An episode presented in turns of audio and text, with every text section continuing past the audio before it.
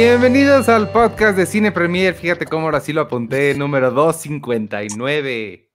¿Ya viste qué bueno soy para apuntar cosas? Oye, ¿soy yo o se escuchaba la música un poco rápida? No, yo creo que eres tú, pero es que a veces a mí también una vez me pasó con mi otra entrada, como que la, escuché así súper rápido y dije, ah, caray, pero ya después, no, o sea, creo que es algo mental. bueno, yo soy Iván Morales. ¿Y, tú? Eh, yo soy Checoche. Hoy estamos en vivo en Facebook, YouTube y Periscope en Twitter. Exacto. Ahí está, para que nos, para que nos empiecen a ver. ¿Y cómo estás? Ahorita van a llegar los demás, espero. Este, ¿cómo estás? ¿Cómo estuvo tu semana? ¿Cómo vas? Bien, pues ahí, ahí tranquilón. He visto, bueno, eh, eh, finalmente vi Mank. No, no, no fue como quería que fuera en el cine, pero, pero ya vi Mank. Eh, Sound of Metal también.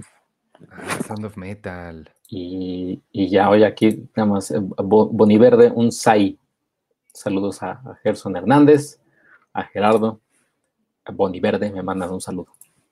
Hola, hola. Hola, Artur. Hola. ¿Cómo estás? Bien, ¿y ustedes? Bien. Bien. Me, enchufo. Enchúfate. Oye, estás particularmente pálido hoy. ¿Yo? Sí. No sé por qué. Pues yo tampoco. ¿Cómo estás? ¿Cómo te fue en la semana? Pues bien espero que bien. Digo, si me estoy viendo muy moribundo, creo que no. Pero... Yo no dije moribundo, creo que tienes una luz prendida que antes no tenías. No. O sea, no, todo bien. Ok. Si me ven muy, muy muerto, disculpen ustedes. A lo mejor soy mm. como Nicolas Cage. Acá Nicolas Cage. Este. Mm, ¿Cómo se llama este otro señor? Que no, no se da cuenta que está muerto. Bruce, Willis. Bruce Willis, gracias. Este. Ay, algo, algo de decir, ya no Ah, que estoy. espero que me aguante así mi red en la mañana. Tuvimos junta y me fui de repente. Porque Easy me odia. Y le caí bien toda la pandemia hasta las últimas tres semanas que ya dijo, ¿sabes qué? Ya hasta aquí llegué. Ajá. Este, gracias, bye. Bueno, ¿cómo están? ¿De qué quieren empezar a hablar? ¿Tú viste este Mank, Arthur? No, no, no he visto Mank porque quiero ver primero Ciudadano Kane. Ajá. Y aquí la tengo, tengo una edición muy bonita de Ciudadano Kane que quiero enseñar. A ver, déjenme, un segundo. Vero H. Marín menciona mi playera de Mouse Rat. Gracias, Vero. Ella es eh, nuevecita Patreon. Me parece que el, el lunes o el viernes te uniste, Vero. Bienvenida. Únanse todos al Patreon. Recuerden que pueden tener cosas exclusivas. Como Arturo está regalando esa edición en Blu-ray de Citizen Kane, por ejemplo. No. No, no lo estoy, no le estoy regalando, pero sí es una, es una de las cosas que, que, más me ha gustado que he comprado. Porque tiene un montón de cosas, luego se las enseño. Pero, pero tengo muchas ganas de ver Ciudadano Kane. La verdad es que vi que la estaban pasando en la cineteca pero pues ahora como están las cosas otra vez de semáforos y así, me da un poco de miedo.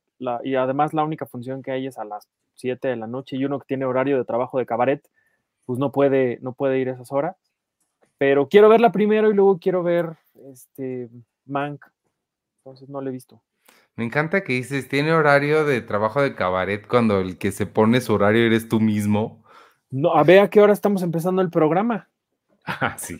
Eso es trabajar de noche. Oye, este, no sabía que la estaban pasando en los cines, fíjate. En la cineteca nada más. Oh, bueno, está larga, ¿eh? Sí, aguas porque sí está, sí dura más, como dos horas veinte. ¿Mank? Sí. No, menos, sí. No, como dos horas. Manco menos. No, sí, son dos horas. Manco menos. Bueno, el chiste es que yo la quería ver así, pero te digo que entre el semáforo y que solamente hay una función, pues ya la va a tener que, aguantar. Además, además, esta semana no, había podido eh, por, otras cosillas, pero, pero sí, sí, quiero verla. Tengo muchas ganas de verla. Pues si quieres empezamos a, hablar de esa, Sergio. Sí. ¿Qué te pareció Mank, la nueva película de David Fincher?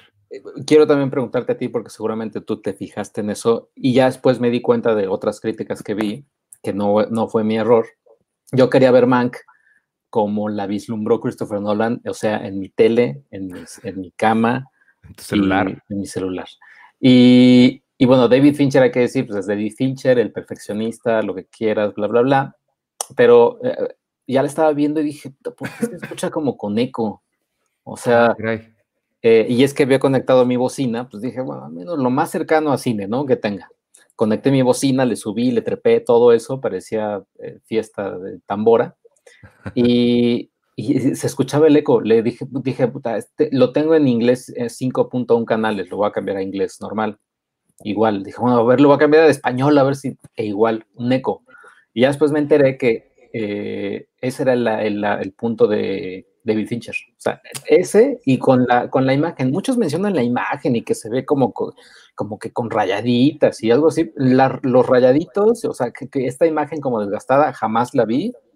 Solamente las, las quemaduras de cigarro en la esquina y ya, pero, pero, lo desgastado de la imagen nunca lo vi porque David Fincher dice, va a ser como si hubieras desenterrado la película y se hizo en 1940 no vital, o sea, no vi esa, cosa. Quizás en el cine se ve así, pero en, digital, en la tele, no se ve. O sea, se ve bien. Sí, no, yo tampoco. De hecho, a mí se me hizo curioso, o sea, justo noté lo opuesto. Eh, se me hizo raro que no hubiera hecho eso, pero sí, no, no, no lo noté para nada, para nada.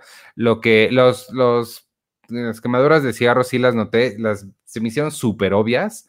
Eh, o sea, creo que sí, como demasiado, demasiado obvio. Y de hecho, o sea, si noté algo, fue más bien mucha modernidad en la, en la cinematografía, la forma en la que está filmada, como eh, tomas muy, muy de David Fincher, que son como muy, muy suaves, ¿no? Muy smooth, que se, se ve, el, se siente el, el, dolly, se sienten las grúas, y este, y pues eso no, no, no, no era en, en aquella época, cuando había tomas así, sí se, se mueven y tiemblan. Sí, exacto. Sí, no, o sea, eh, por ejemplo, vi hace poco la de Akira Kurosawa, El cielo y el infierno. ¿La has visto?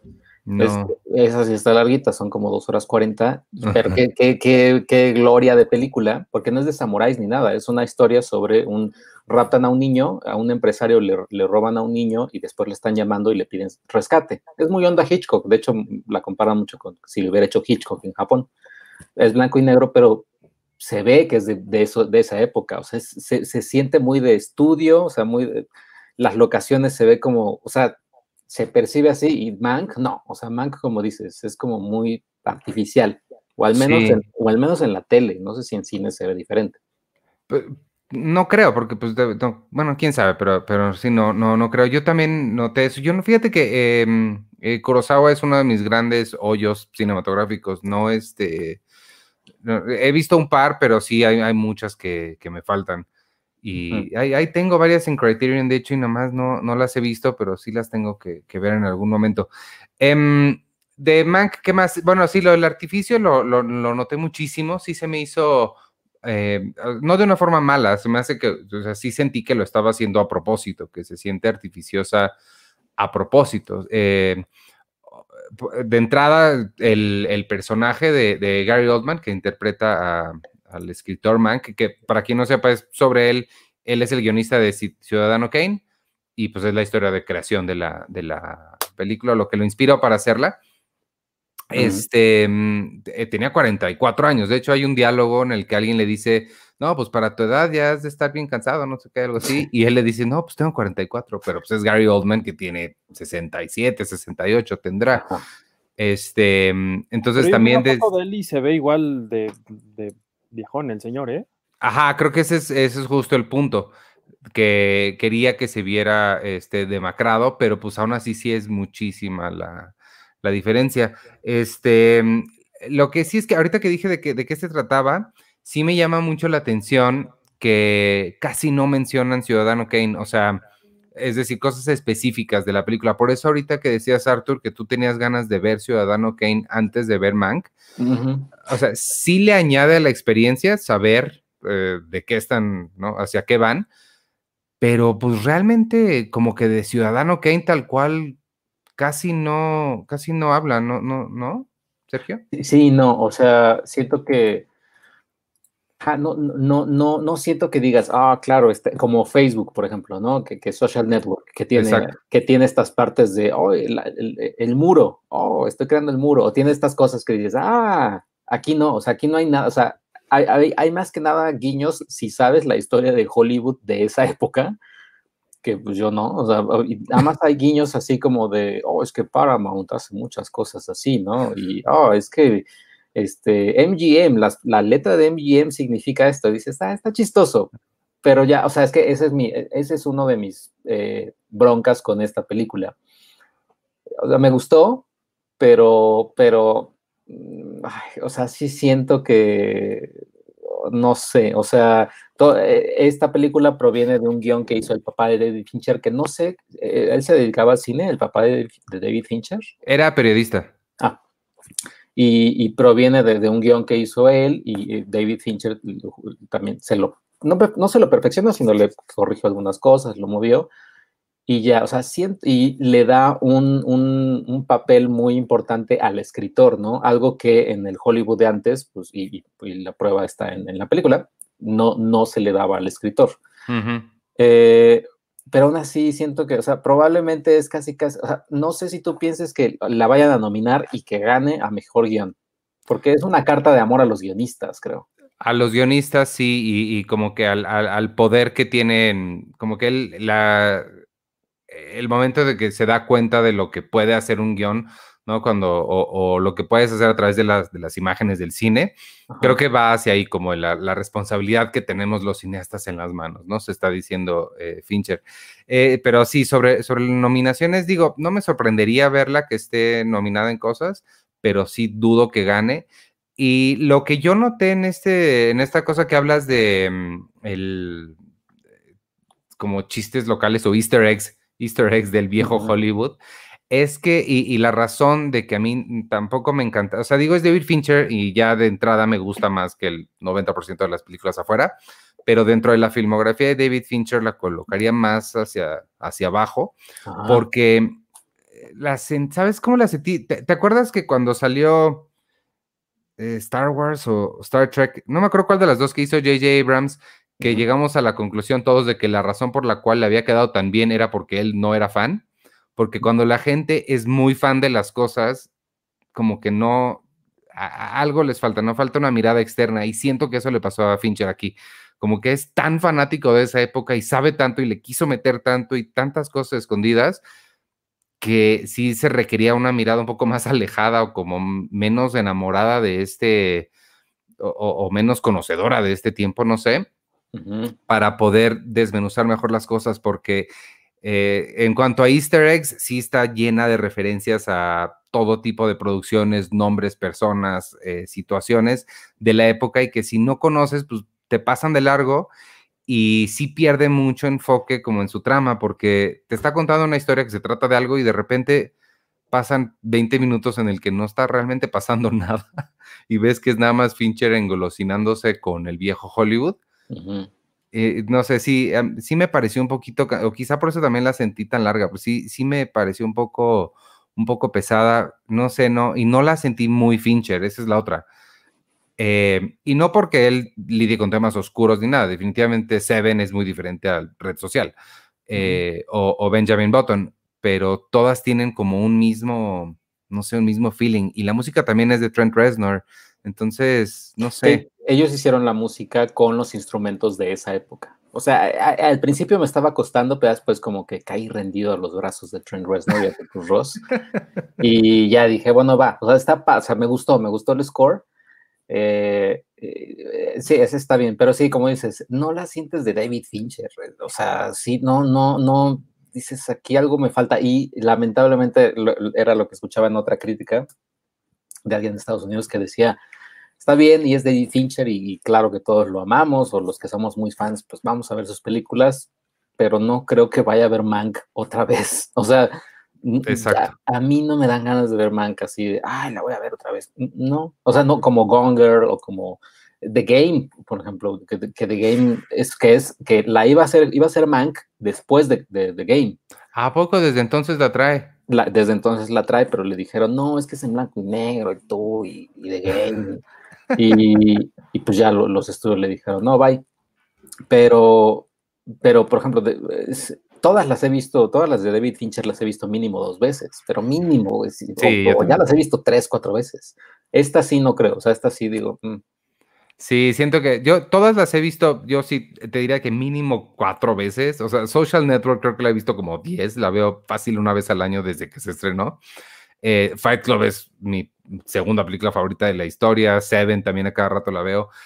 Eh, y Benjamin Button la he visto dos, cuando la vi en el cine y alguna otra vez. Y creo que esta va a ser la siguiente que, que sí, ya, ya con esta vez creo que ya quedé satisfecho con, con verla así, ¿no?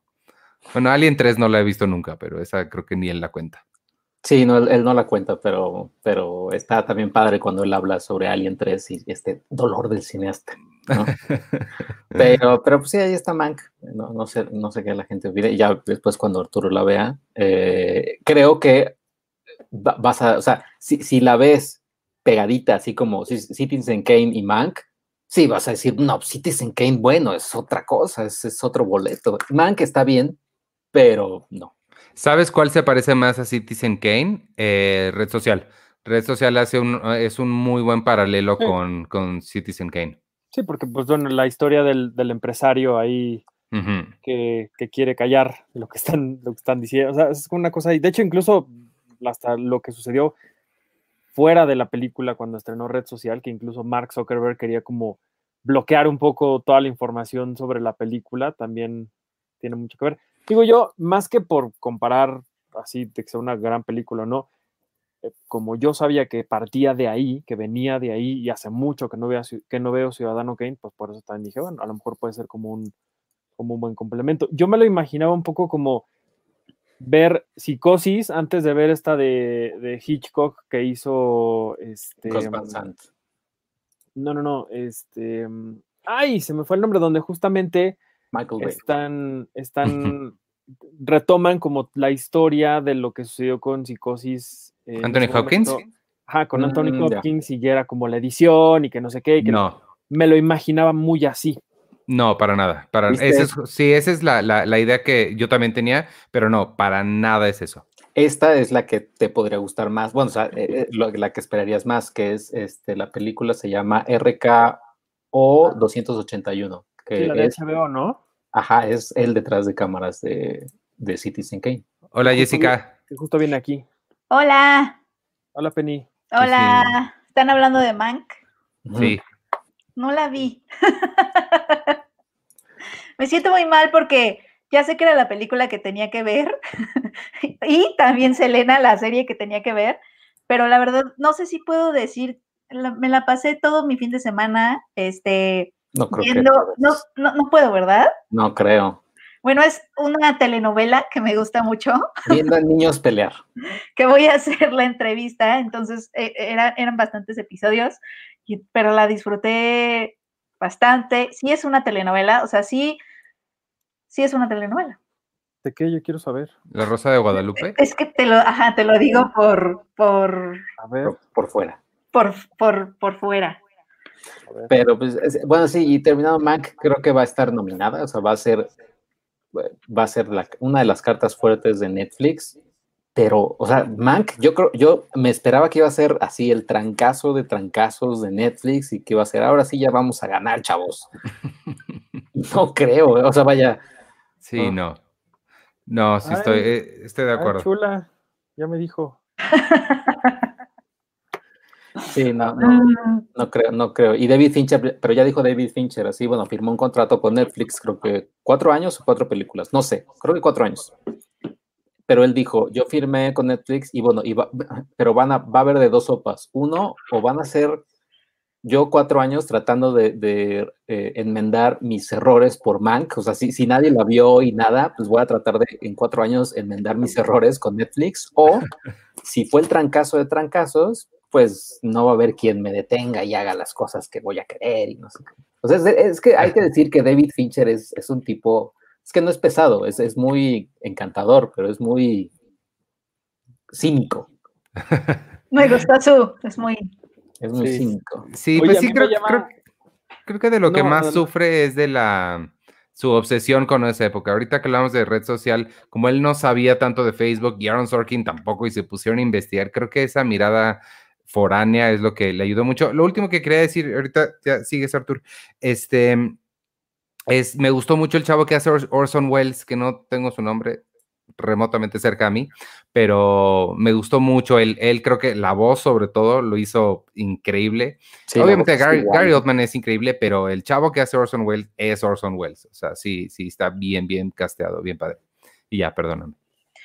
Bueno, yo, yo, yo, o sea, me sentía mal de no haberla visto y de haber visto mi novela, pero en lugar de eso, pero también luego vi las reseñas y dije, ah, y me desanimé de verla. sí. y, pero pues es David Fincher, no es como que estés viendo a Manolo Caro, o sea. Eso sí, y seguramente está mejor que mi novela, pero. Y Amanda Seyfried para quien no sepa, digo, para quien vea la película, la, primera escena de Amanda Seyfried, esa es la escena que David Fincher le hizo repetir, creo que como 120 veces. Ah, ¿es la primera? Es la primera. Ah. Que es la introducción de su personaje. Me imagino que te hagan repetir esa escena 120 veces y al final, en el corte final, ni, esté. Seguro se ha pasado. Tú, viendo así la, en la premiere, en la así, ahí viene mi escena, ¿no? Y de pronto así, ¿dónde está mi escena? Yo sí me salgo en ese momento del cine que justo estaba yo escuchando el podcast de Roger Dickens, a quien le mando un saludo porque él también no nos ha escuchado, me imagino. Y era Roger, Dickens con Jake Gyllenhaal. Es una maravilla ese podcast. O sea, ese episodio es una, es una maravilla porque es Jake Gyllenhaal. Y, y me, quedé, me quedé pensando, y creo que dice Roger Dickens eso también. O sea, dice, a mí, yo respeto a muchos directores, pero hay algunos que no creo que podría trabajar con ellos porque no hay esta química. O sea, él tiene mucha química con Denis Villeneuve, con, Frank Darabont, pero sí siento que con David Fincher no tendría química en absoluto porque esto mismo, porque David Fincher les hace repetir escenas 80, veces y él como director de fotografías es como de, oye, pero en la escena 4 estuvo muy bien lo que salió. Y, y además de eso se me hace que, o sea, Roger Dickens es un maestro de la luz y como Fincher también es fotógrafo, se me hace que sea de meter un montón. Y pues alguien como Roger Dickens no le vas a mover su, sus luces. Ajá. Pero, pero, ¿no pueden hablar entre ellos? No. No. Cuando tienes mucho ego es como... Ajá, sí, lo que pasa es que tú no entiendes los egos de los hombres poderosos. Es que ¿por qué no hablan y llegas a un acuerdo y dices, ah, bueno, está bien, nos gustan los dos, high five. Es como cuando a ti te decimos, Penny, no, no hay que hacer esto y tú, no, sí se va a hacer, así. no, es que quieren negociar cosas de ortografía, esas no son negociables. pues es la ortografía de la luz, lo que maneja Roger Dickens y así le va a decir. Ándale, así se llama el podcast que hace, que hacen, así se llama, ¿no? La ortografía, de, la luz. Yo quiero leer ese libro, la verdad. Oye, hablando de ortografía de la luz, eh, hace como un par de semanas me encontré 1917 en iTunes a 20 pesos y en 4K. Entonces yo dije, no sé si es cierto o no, la compré, nada más le puse tantito, se veía muy bien, yo no tengo tele 4K, pero pues, al menos se ve muy bien, o sea, y era compra, o sea, ni siquiera era renta. ¿En 20 pesos? 20 pesos, y dije, ¿qué es esto? A lo mejor está mal, y yo dije, pues, pues entre, que se, entre que se equivocan o no, pues yo ya, yo ya le piqué y ya la compré. Entonces me gasté 20 pesotes comprando 1917 en 4K. Yo creo que fue a raíz de cuando le hicieron eso horrible a, su. Ay, se me, se me, fue el nombre del director de 1917. Sam Mendes. a Sam Mendes, de darle todos los premios excepto el Oscar.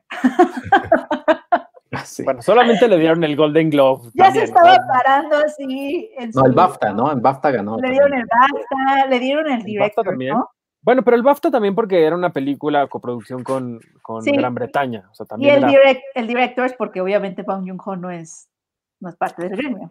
Pero, entonces, pero así ya se estaba parando y, y, y, me, Bong Joon-ho. Y Cuarón así encabronado en su casa diciendo, pero yo debía haber sido eso. Sí, porque, exacto, exacto. Y yo creo que a raíz de ahí la gente de Apple dijo, 20 pesos. 20 pesos que la vendan. No, pero lo que yo iba a decir es que me, sorprende mucho y, contrasta un poco, o bastante, que David Fincher esté teniendo estos proyectos y, y, estas alianzas con Netflix, cuando otro grande como Christopher Nolan, justo ayer o hoy creo, con todo esto de HBO Max, pues sale y dice que es el peor servicio y que es una falta de respeto y no sé qué. Digo, son cosas distintas. Acá a Fincher lo contratan para hacer algo, él sabe cómo van a estar las cosas. Y pero por otro lado, pues también Nolan pues, tiene un poquillo de razón, ¿no? Que dice, pues uno está haciendo una cosa para algo, pero bueno, al final de cuentas, pues no son cosas de ellos, ¿no? Ya no pueden tomar decisiones ahí. Oye, pero yo sí, yo sí quiero decir una cosa de Christopher Nolan este, lo quiero mucho como cineasta y, como amigo también. Cuando ha venido aquí a la casa, este. Me arregla la tele, me dice, no, mira, este, calíbrala así. Este, ya me está cayendo un poquito gordo. o sea, sí, como que, güey, ya siéntate un ratito. este, sí, no sé, sí me, me, desde su obsesión esta con a fuerza tiene que, o sea, güey, neta, no la tenemos que ver en el cine, te prometo que se puede ver en otros lados. O sea, o sea, sí. Uy, ahí viene Checo. Sí, exacto, así, pero, pero, eh, que justo estaba diciendo ayer, o sea, yo estaba viendo una película y ah, en el aspecto técnico, no en el aspecto de ir al cine y comprar tus palomitas o, todo eso, eso es diferente. Pero ¿Dijiste ayer estaba viendo una película? Digamos ayer. Este, estaba en una película y entonces, pero estaba escuchando, o sea, eh, todo el, vibrar del, asiento, el score enorme. O sea, esto ni, en mi, en mi casa ni, con chochos, ¿no? Eso por un lado, pero si es una película independiente, un drama, por ejemplo, Sound of Metal, tiene una escena final increíble. Eh, Isaac Svan posteó en, en su Letterboxd, dijo, ese final sí me hubiera gustado verlo en el cine, porque es el silencio o sea, es, una sala en silencio, te imaginas en una sala en silencio y no así de se compran colchones o, los tamales o algo así. Y en cambio en una sala así es, a lo mucho llegas, lleva, llegabas a escuchar el sonido de la lluvia, ¿no? No, claro, yo no digo que no sea mejor ver películas en cine. Lo que digo es que, güey, relájate tantito, hay una pandemia, porfa. Es que justo eso. Lo que pasó fue que Christopher Nolan dijo que iba a salvar el cine y no sé qué. Todos están como. Mm. Pero yo soy, yo, soy, yo soy más de ese team. O sea, es que siento, o sea, sí les avisaron, o sea, a media hora a Legendary le dijeron, oye, por cierto, tu película de Godzilla King Kong va a ir a, HBO Max, ¿eh? Así es como, güey, a, y a los actores también, ¿eh? Así de, a, Patty Jenkins y a Gal Gadot les dieron 10 millones de dólares para que promocionaran HBO Max. Pero no se los van a dar a Millie Bobby Brown, a todos ellos, ni a Keanu Reeves, a nadie se los van a dar y ellos van a, o sea, se, se metieron en un broncón. Sí, que no les hayan avisado, sí estuvo gente, sí, estuvo feo. ¿Quién es el que, quién es la productora que los va a demandar? Porque vi, vi un, tweet, un tweet, pero no. Ah, Legendary. Legendary. Es que, la Chale. por, justo porque la decisión que tomaron. O sea, no, no, no, no, no leí bien, pero me, imagino que tiene que ver un poco con eso. No le avisaron a nadie. Pues no, es que imagínate, estamos hablando de una noticia que literal fue una bomba para la industria. O sea, era algo o sea, que. Pero podías así un mail. oigan, llegamos a esta decisión. Pues sí, pero es que imagínate las implicaciones que ha, tenido esta noticia desde que salió. la furia de los cines, que era algo que de cierta forma, como que Warner dijo, pues yo voy a ir así como que, ay, no veo, no veo, así como, si no me, si no me muevo, no me ven. Así yo creo que empezó a hacerle, pero en realidad eh, los cines estaban y siguen y están muy encabronados por la decisión que, como cuando te quieres ir de una fiesta sin que te vean. Así como, Ajá, y aparece el anfitrión en la puerta así, ¿a dónde vas? No, te regresas. Es un poco así. Ahora, lo que yo decía es que sí es una noticia muy cabrona, que sí, sí es una, bomba que simbró a toda la industria. A mí, de cierta forma, quizá está un poco mal, porque en este momento de mi vida yo diría que bueno, porque eso quiere decir que, que muchas cosas, no, que muchas cosas las vamos a poder ver, porque justo como dice Iván, estamos en una pandemia. O sea, no es como que tú digas, no me gusta ir al cine, odio Plaza Universidad, me caga la gente. No, es porque no podemos ir, al, ahorita no podemos salir. Entonces, eso quiere decir que esto va a dar una oportunidad de que la gente, entre que sí o que no, las cosas mejoran con una, la promesa de una vacuna que todavía no estamos seguros de si funciona o no. Esto puede ser un poco algo que ayude a salvar, no a Warner nada más, sino a la bola de gente que depende de, de esta industria, ¿no? Entonces, por ese lado, yo no lo veo mal. Ya cuando hablamos de otras industrias como la mexicana, que esta es la única forma en la que la gente puede ver cosas que nunca en la vida pagaría un boleto para ver, lo hemos hablado varias veces aquí. Ya no estoy aquí, si hubiera estado en cines, nadie de los que la vieron y la tuvieron en número uno en Netflix hubiera parado en un cine a verla, es la verdad. Pero teniendo acceso a estas cosas gratis ahí en tu plataforma que tienes que has pagado, eso es lo que ha ayudado a que mucha gente se dé cuenta de muchas cosas. Yo ahora, bueno, rápido. Ahora, creo que sí, evidentemente es un golpazo para los cines y, va a ser una crisis muy dura la que van a tener que, enfrentar, pero al menos viéndolo desde este lado, desde México, yo diría, ok, ya no vas a tener en exclusiva los super mega grandes blockbusters de, de, Hollywood, pero tienes un chingo de cine de todo el mundo que lo puedes programar, que puedes hacer que la gente diga, Ay, pues ya, ¿qué es esto? Pues voy a entrar a verlo, ¿no? Y que a final de cuentas vas a generar algo que beneficie a ti como, como industria y a la gente que va a llegar a, a empezar a conocer cosas que antes no había podido ver. Entonces, pues sí, el cine ya se acabó, pero el cine se acabó como lo conocíamos hasta ahorita, cómo se comercializaba. Es, ahora viene, ahora viene una nueva industria donde ya no van a ver nada más puros blockbusters, a lo mejor va a haber retrospectivas, clásicos. O sea, imagínense la clase de cinéfilos que tendríamos si a nosotros de niños hubiera permanentemente Star Wars en pantalla grande, los clásicos de Hitchcock, Stanley Kubrick, cosas que están ahí, que las grandes industrias y los estudios tienen y que los pueden poner cuando se les dé la gana.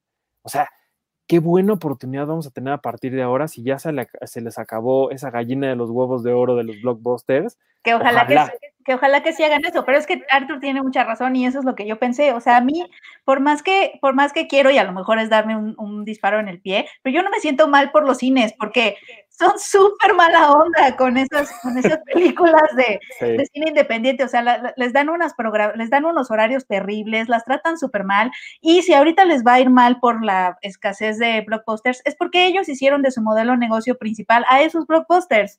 Y obviamente todos nosotros este, también hicimos nuestro modelo de experiencia cinematográfica, pues basada en ese tipo de películas. Y eso es lo que va a cambiar, porque también vi muchas cosas en Twitter, eh, muchas personas en Twitter, así del cine se acabó y todo. El cine no, no nada más son las películas de Warner Bros. O sea, sí, le afectó al modelo de, de negocio que tenemos ahorita y del que todos éramos partícipes y la experiencia cinematográfica tipo evento, espectáculo que nosotros también este, nos hicimos, ¿no? O sea, es una forma de vivir el cine que a lo mejor ahorita está siendo como pues atacada por la pandemia. Pero eso de ahí a que el cine se haya muerto, no. Eh, y es lo que decía Arthur, el punto es que, pues sí, o sea, si todo tu modelo de negocios era solo Avengers y lo ponías en 6.999 de las 7.000 salas que tiene México, pues claro que si no está Avengers y era lo único que vendías, pues claro que te va a afectar, ¿no?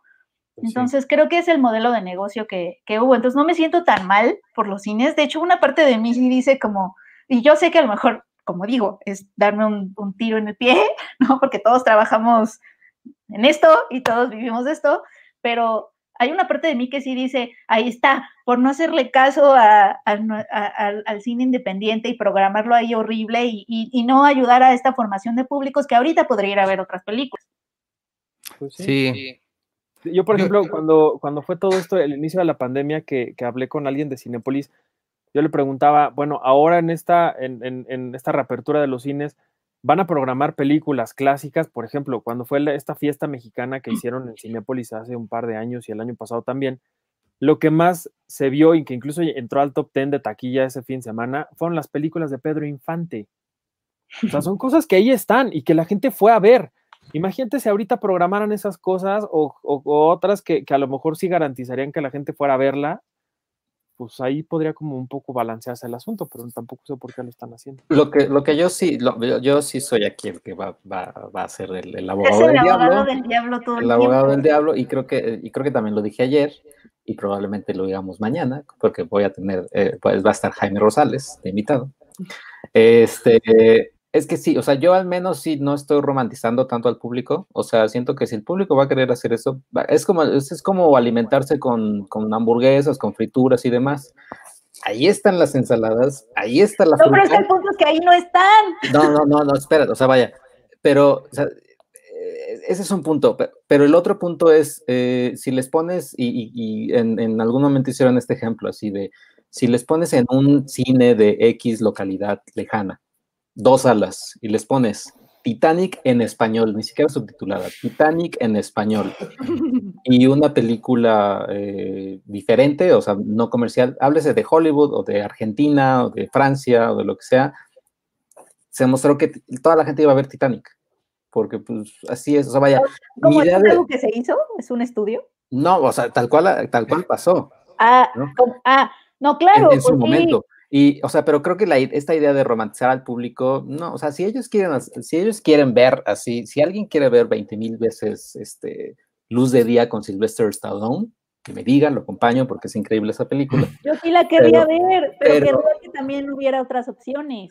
Pero aún así se las pongas, aún así se las pongas, no van. O sea, pero es que la formación de eh, ahí entra, y no estoy, o sea, la exhibición igualitaria no es la única parte donde, desde donde se forman públicos. O sea, obviamente también hay una parte importante de educación, etcétera, etcétera. Pero, lo pero los cines, la verdad es que no ayudan a eso. Además, ¿por qué tendrías que tratar mal a las otras películas? ¿Eso es necesario, Checo? No es necesario. ¿Pero qué es tratar mal? Pues que sí se ponen muy rudas, o sea, sí se ponen, las cadenas de exhibición se ponen muy, ah, muy rudas con las distribuidoras pequeñas. O sea, claro que eso a las 11 de la mañana y a las 11 de la noche y entonces... Y hacían esto, ¿te acuerdas de los boletos de que tú ibas a ver una mexicana y te daban Avengers, el boleto de Avengers para que, o sea, no se registraba como una venta para la película mexicana y por eso empezó toda esta campaña de que te fijaras bien en tu boleto. O sea, estas cosas te parecen necesarias, te parecen de alguien que solamente ama el cine. No, no, no, pero, pero también, o sea, Sí, o sea, esos son casos así, no así, no así pasó al 100%, ¿no? Este, esto de que te estamos vendiendo, te estás pidiendo esta película mexicana, pero te damos Avengers. O sea, obviamente son casos que es el negrito en el arroz y todo el mundo se fija en el negrito en el arroz. O sea, son dos eh, negritos en el arroz. Eventualmente va a cambiar. O sea, eh, eh, las, exhibidoras sí tienen que bajarle un, poquito y creo que lo van a hacer porque sí, sí van a estar muy, muy, muy este, golpeadas. Y van, van, a, van a arreglarse en esos términos. Probablemente la dulcería va a seguir costando lo mismo porque de ahí van a ganar más. Claro, pero lo están sacando todo. Creo que los términos en, de, de, con las distribuidoras y demás como que ya se van a poner más, pues más leves, más, más tranquilos. Sí, que haya, que sea más igualitario, es lo único que estamos pidiendo. O sea, sabemos que obviamente nunca se va a ir el público que quiere ver luz de día. Yo soy parte de ese público también pero el chiste es que, o sea, tú lo planteaste como un menú, ¿no? Que estaban las frituras, pero también estaban las ensaladas, pero que estén en la misma mesa, que haya esa opción. si, tú vas al, súper y ves la gente en sus, en sus carritos, ¿qué más van a llevar? ¿Qué, más llevan? No llevan tanto, no llevan tanta verdura. No sé, llevan que la papa, que, que, que, el paquete naranja. Estás generalizando, o sea, ¿dónde están tus datos para afirmar eso? porque yo, ah, pero mira, cada semana. Pero mira, además las cosas, y lo hemos hablado aquí muchísimas veces, y nosotros somos los primeros que defendemos esto de el público no es tonto y que te guste una cosa no quiere decir que no te va a gustar la otra. Y eso ojalá que se den cuenta los cines, porque qué bueno que a la gente le encante ver Avengers 42 veces y todas las películas del MCU, qué bueno. Pero de ese público va a haber muchos que van a decir, ok, ya vi esta película 12 veces, ahora quiero ver otra cosa hay otra cosa que pueda ver y el cine le va a decir, no, solamente está Avengers otra vez. Y entonces, pues, a lo mejor se van a meter, a lo mejor se van a ir, pero en ese momento ahí es cuando la gente va a poder empezar a decir, es que también quiero ver otras cosas, porque vuelvo, a lo mismo, la gente no es tonta, la gente no es tan cuadrada de decir, te gusta blanco, se acabó y es todo blanco para toda tu vida. Y no, y eso es algo que nosotros siempre hemos profesado aquí, ¿no? Ok, ¿te gusta Star Wars? Chingón a lo mejor puedes encontrar algo interesante en Kurosawa porque de ahí viene, ¿no? O a lo mejor te gusta tal cosa, bueno, pues hay un montón de cosas que puedes ir a empezar a explorar. Eso es lo que tienen las plataformas.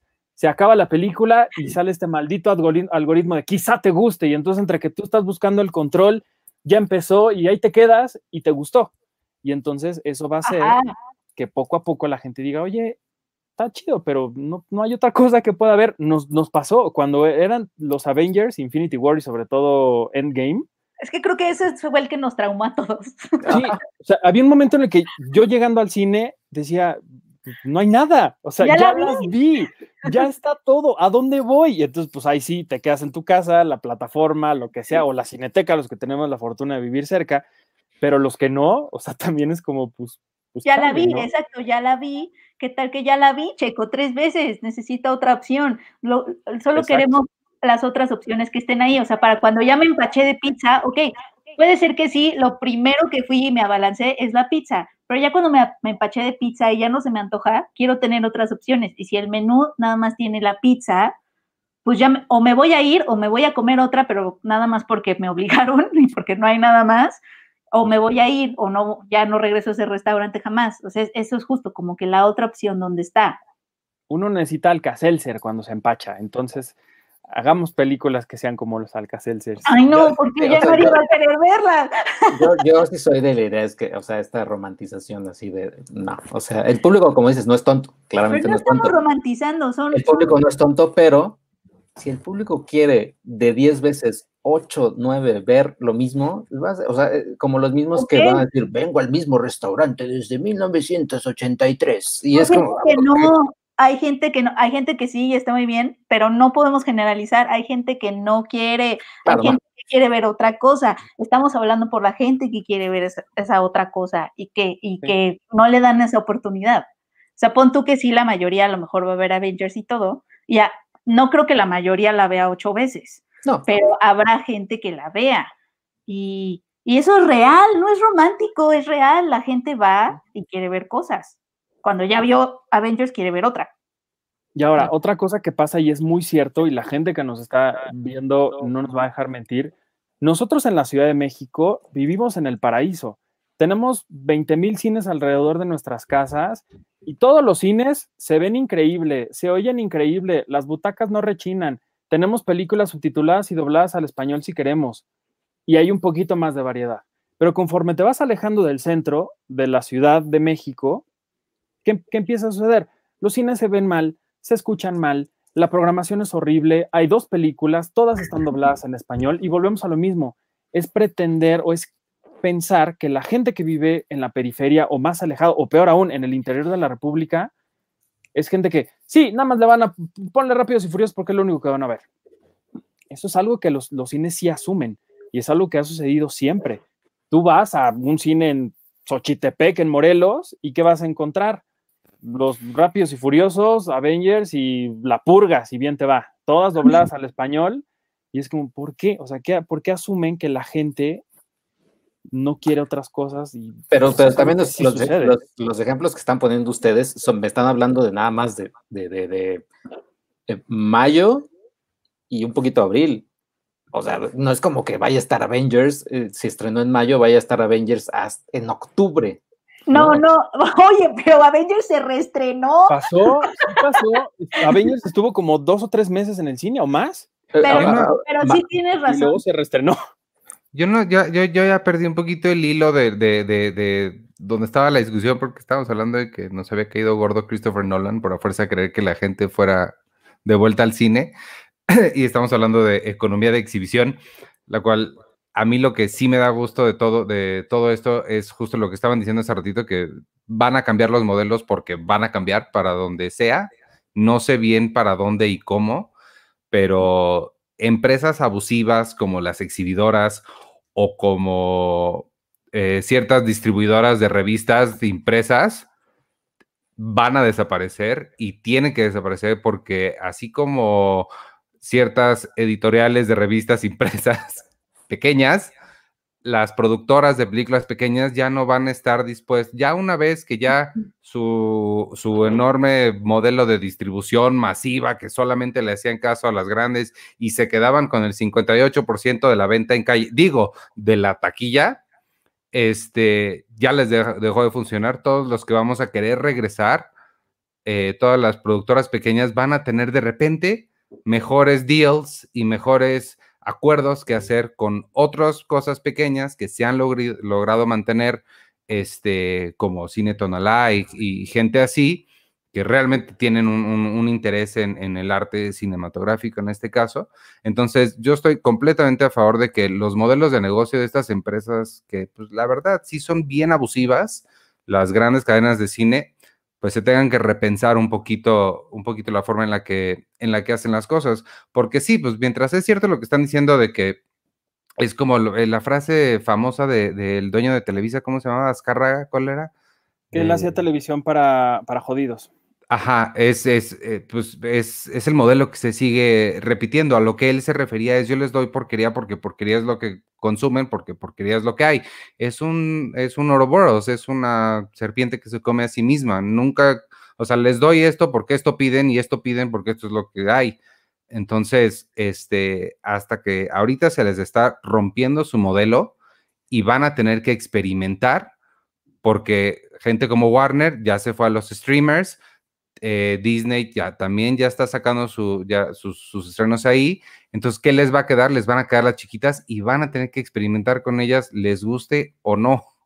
Y, y eso creo que, creo que eso puede ser muy bueno para todos. Este, lo que iba a decir hace ratito es que yo leí, lo que, eh, sí leí un análisis que estaba interesante desde el punto de vista de los, de los cines y que, bueno, no, no sé si es desde el punto de vista de los cines, pero era una analista que se intentó poner en, el, en, el, en los zapatos de, los, de, lo, de las exhibidoras. Y que otra cosa que hay que pensar que esto, de esto yo no sé, habría que investigarle es porque sí podría ser que distribuidoras como Warner se estén aprovechando de la gente que trabaja porque los contratos de los gremios de dirección de actores, de vestuarios, de props, de todos, son diferentes para exhibición teatrical que para streaming.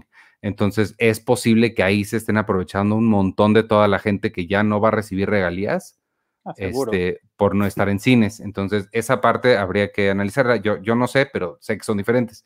Pero lo que decía esta muchacha, esta analista, es que se le hacía muy... em, ay, ¿cuál es, la, ¿cuál es la palabra que estoy buscando? Este, no es envidia. ¿Cuál- Uno de los pecados capitales, el que te hace querer cosas, es Gula, avaricia. avaricia.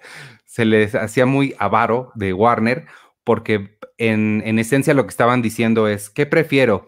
¿Tener 15 dólares ahorita o esperarme dos años y compartir 50 dólares con mi amigo el cine? Visto desde ese punto de vista, pues sí, sí, sí, es una, pues sí, o sea, sí tendría más sentido tener 25 dólares, ¿no? Dentro de dos años. Sin embargo, pues también tienen ellos cuentas que pagar ahorita. Y pues un poquito si no es su responsabilidad, este, pues mantener vivas a unas empresas que históricamente se han estado aprovechando de ellos un montón. Porque volvemos a lo mismo, las exhibidoras se quedan con más del 50% del boleto. Entonces, sí, creo que es, es- es- es una onda bien compleja y, este, y se van a, de que se van a reorganizar las, las, las cosas, sí se van a reorganizar y este, y pues no, no sé, no, no, no, no sé qué es lo que va a pasar, pero creo que puede ser una muy buena oportunidad para el cine independiente pequeño. Sí, pues es, es justo de lo que hablábamos hace ratito que de- en la discusión. Ojalá que la gente sea la que termine ganando. Y ya veremos.